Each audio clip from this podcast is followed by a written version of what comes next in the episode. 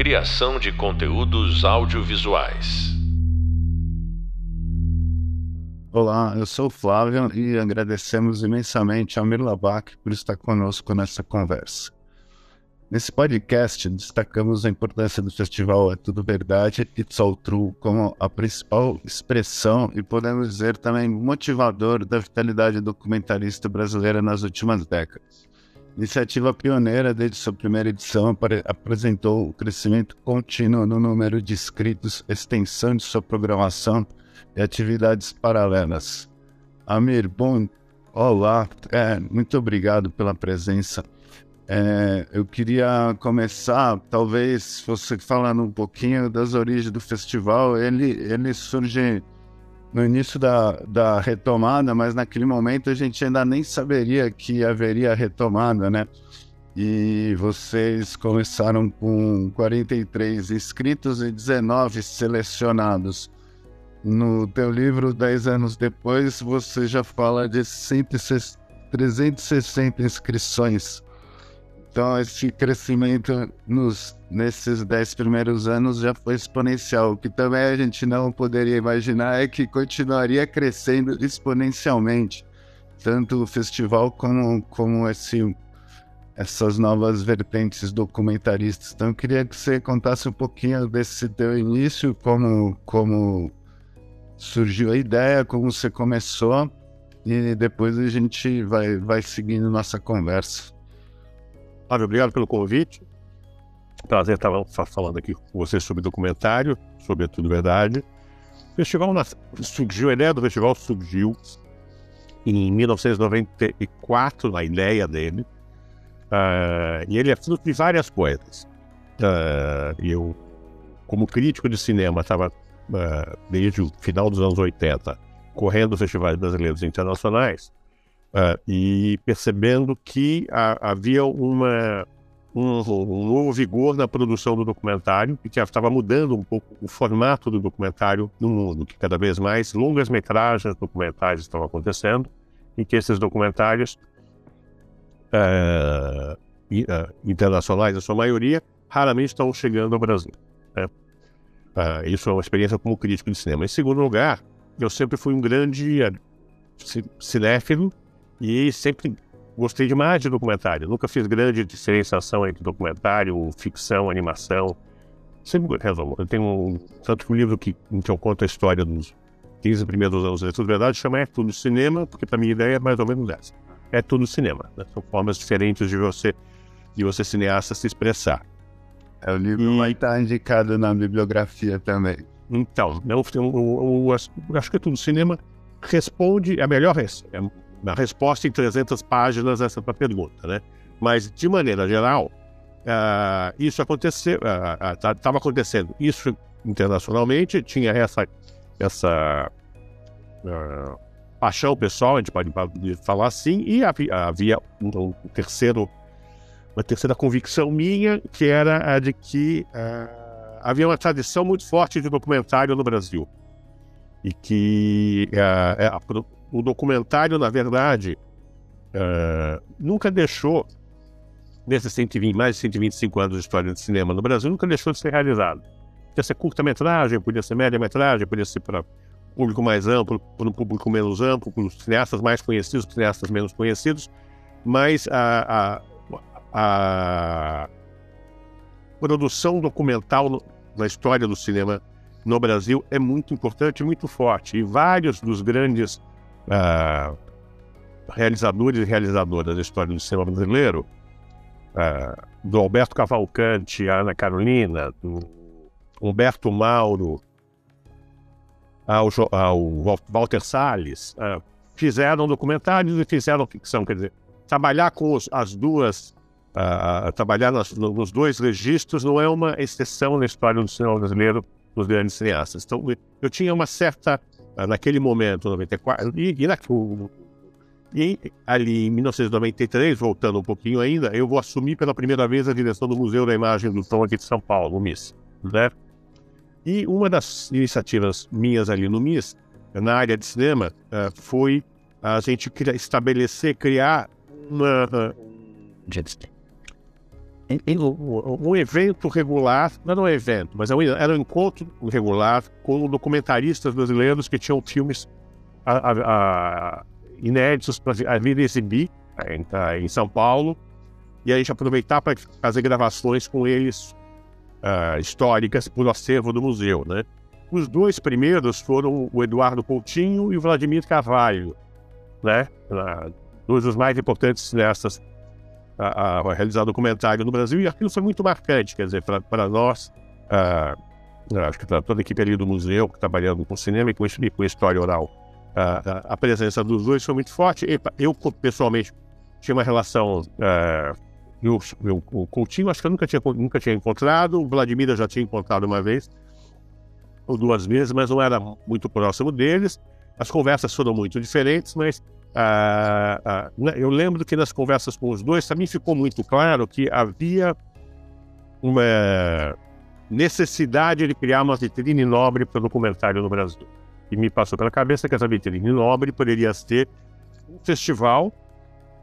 E aí uh, eu saio no, no, da direção do MIS em começo de 95.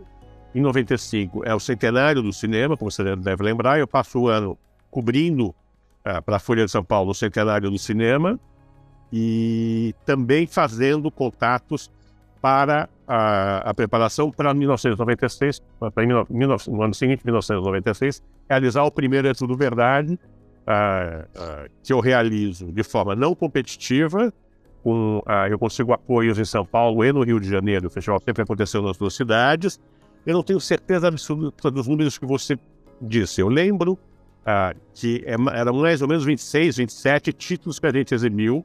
Eu não lembro, do, uh, porque não houve inscrição né? formal de filmes brasileiros. Ou, uh, eu não me lembro do chamado de, de inscrições. Uh, eu lembro da gente ir procurar filmes brasileiros e internacionais. Talvez internacionais a gente tenha feito alguma, algum convite para as inscrições, eu não lembro. Eu lembro que a gente não fez competição neste ano, a gente já fez uma retrospectiva internacional nesse ano dedicado ao Santiago Álvares.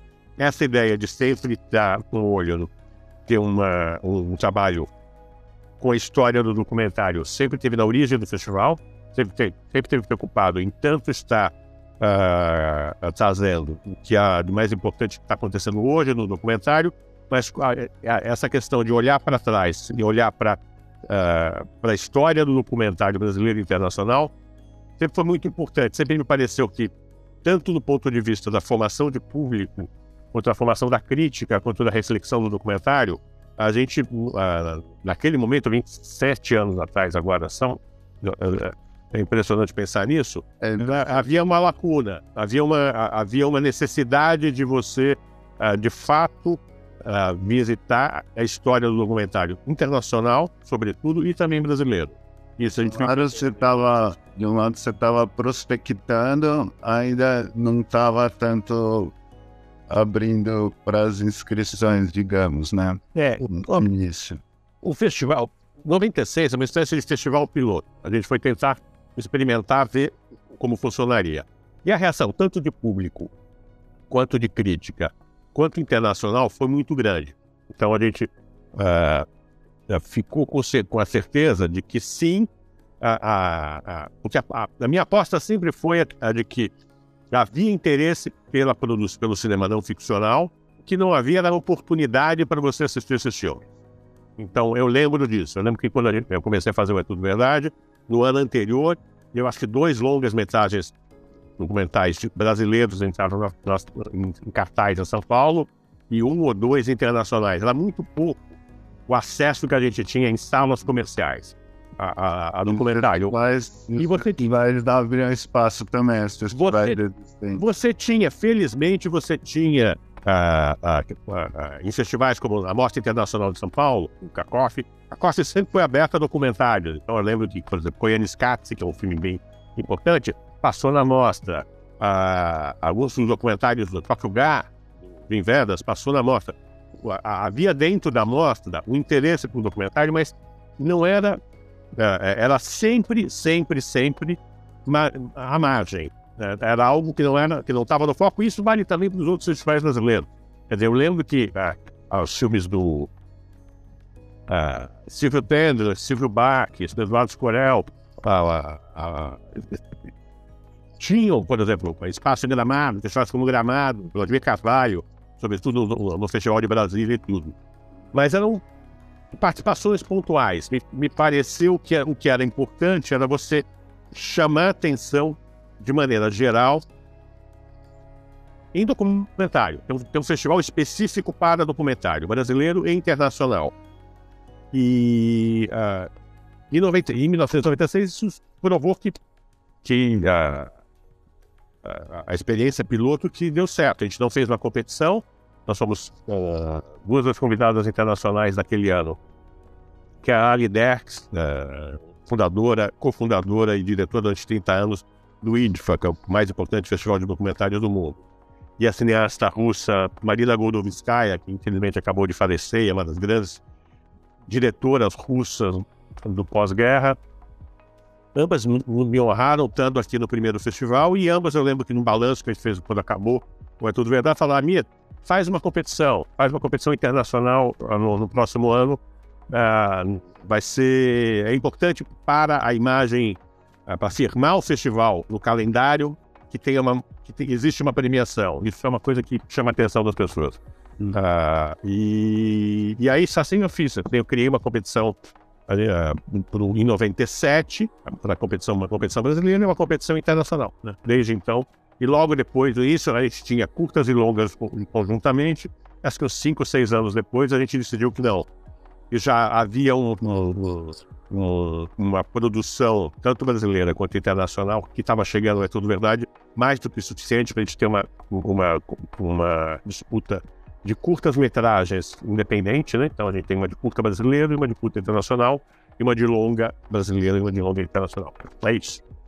Fazendo curta, uma longa história, o começo foi esse. Ah, né? E foi importante ter, claro, é, é, apoios. É, eu lembro que no, naquele primeiro ano a gente teve era o SESC em São Paulo, o Centro Cultural Banco do Brasil em, no Rio de Janeiro, que não, não existia em São Paulo, a Secretaria do Audiovisual uh, do Ministério, então Ministério da Cultura, Secretaria de Estado da Cultura de São Paulo, eu acho que sim, e Secretaria Municipal da Cultura de São Paulo, uh, sim. Uh, essas instituições, esses parceiros, que até hoje vários deles estão com É Tudo Verdade, nos ajudaram a estabelecer o festival, porque eles também tinham a mesma preocupação que a gente, que era de ampliar o espaço uh, para a produção não ficcional aqui uh, no Brasil. E aí o festival foi aumentando em salas de exibição, em duração e absurdamente em número de filmes. Aconteceu foi o seguinte, não é tudo verdade? Não surge sozinho. Não é tudo verdade. No cenário internacional, é, é, é quando a gente olha hoje os grandes festivais de documentário, Tá? E mesmo os grandes festivais do mundo, Cannes, Berlim, Veneza, Sundance, etc., você percebe que, mais ou menos naquele período, meados dos anos 90, uh, ah, estavam surgindo os grandes festivais de documentário específicos, estavam se renovando. Então, sobre, por exemplo, o IDFA, que é Amsterdã, que eu falei, que é a Cannes do documentário que sempre acontece em novembro, surgiu seis anos antes que a gente, sete anos antes que a gente. O Hot Docs, que é o ah, o grande, o grande festival de documentário da América do Norte surgiu mais ou menos na mesma época do Tudo Verdade. Acho que eles também têm 27, 26 anos, como é Tudo Verdade. Uh, o Yamagata, no Japão, que, que, era um, que é um festival bienal, uh, tinha surgido oito uh, anos, seis anos antes, estava na quarta edição, Yamagata. os grandes festivais de documentários que já que, que previamente existiam, que eram sobretudo Nyon, Nyon na Suíça, que tinha perdido muito importância. O Festival de Popoli em, é, na Itália, em Florença, que também eh, tinha uh, regredido em tamanho e importância. Cinema de Real em Paris era, era uma referência importante, mas, importante, mas mais ligada a documentários antropológicos. E o Festival de Leipzig, Doc Leipzig, que é um festival que vai fazer 70 anos agora, que é um festival de documentários e animação, era um festival que surgiu na Alemanha, na então Alemanha Oriental, mais ligada à produção uh, do chamado bloco soviético, né? A, a, documentários, os documentários mais engajados, socialmente mais engajados, politicamente mais engajados. E naquele momento, 95, 96, quando a gente estava criando É Tudo Verdade, no Shop estava também buscando um novo rumo. E ah, posteriormente, aí ó, é uma tendência que já no século, já agora no século XXI, quer dizer, já com tudo verdade ah, estabelecido e consolidado, você vai ver que os outros festivais internacionais ah, também vão abrir mais ah, espaço para o documentário, porque de fato a produção internacional se expandiu, cresceu. Né? O impacto da revolução digital levou a uma nova onda do documentário. Dizer, estamos no final dos anos 50, começo dos anos 60, ah, com a revolução tecnológica que aconteceu. Surgiu a escola do cinema direto, que renovou o documentário nos Estados Unidos, no Canadá, na Europa, de maneira geral, particularmente na França, com Jean Rouch. Ah, no mundo, a partir de meados dos anos 90, com a revolução do, do digital, que você, onde você vai ter câmeras ainda mais, uh, uh, mais ágeis, menores, e você vai poder gravar durante muito mais tempo, porque você não está mais gravando em película, em filmes, está gravando uh, no digital.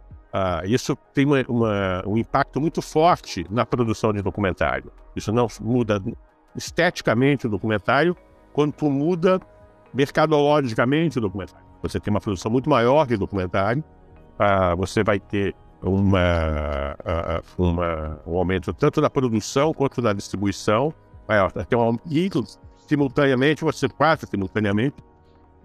É bom lembrar que a gente vai começar a ter um. Vai surgir internet, logo vai surgir, no começo do século XXI, vão surgir os streamings e não só os TVs, as TVs por assinatura e televisões, sobretudo TVs por assinatura no mundo, vão estar co-produzindo e exibindo documentários, como o streaming vai surgir como, no, como novo player, né? A gente tem um novo modelo de fomento e também outros protagonistas, realizadores, né? Uhum. E eu lembro do. Tava lembrando do Coutinho falando que porque ele usava vídeo, uma das que ele foi um dos primeiros, aí falava, é, porque eu gravo longos depoimentos, não vou ficar trocando bobina a cada 10 minutos, né? Ele respondeu bem diretamente, né? É, eu tenho uma, uma questão, amigo, que assim, é, é uma coisa que poucos falam, mas é que eu, que eu comentei com você, mas os catálogos do, do It's All True são incríveis, né? eles não são só para colocar a programação, eles têm um, um, conceito de curadoria e um projeto de arte também, né? E eu queria que você falasse um pouquinho disso, como é que você e sua equipe é, é, pensaram e eu vejo que tem um carinho muito especial pelos catálogos, né?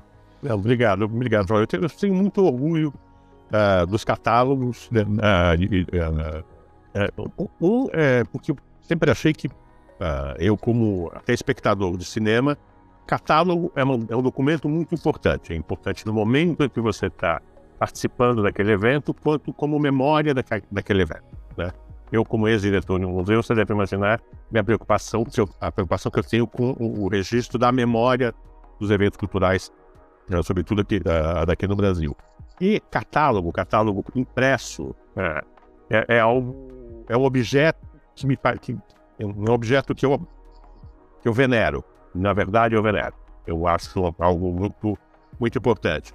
E que eu acho que tem que ir um pouco além do serviço a ideia do serviço de que basta você ter qual é o filme, uma linha de sinopse e eu acho que o catálogo uh, ajuda a exprimir o que é aquele evento que você está fazendo.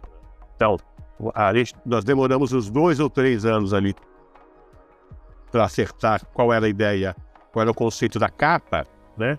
Mas logo surgiu o conceito de que a capa do, do catálogo é uh, o trabalho de um, um fotodocumentarista brasileiro, principalmente brasileiro ou internacional, raramente. Por exemplo, quando a gente publicou uma foto do Johan van der Koy, que era quando a gente publicou uma foto feita pelo Krzysztof Kieslowski. Uh, uh, mas aí também são eles trabalhando como fotógrafos, como documentaristas trabalhando como fotógrafos.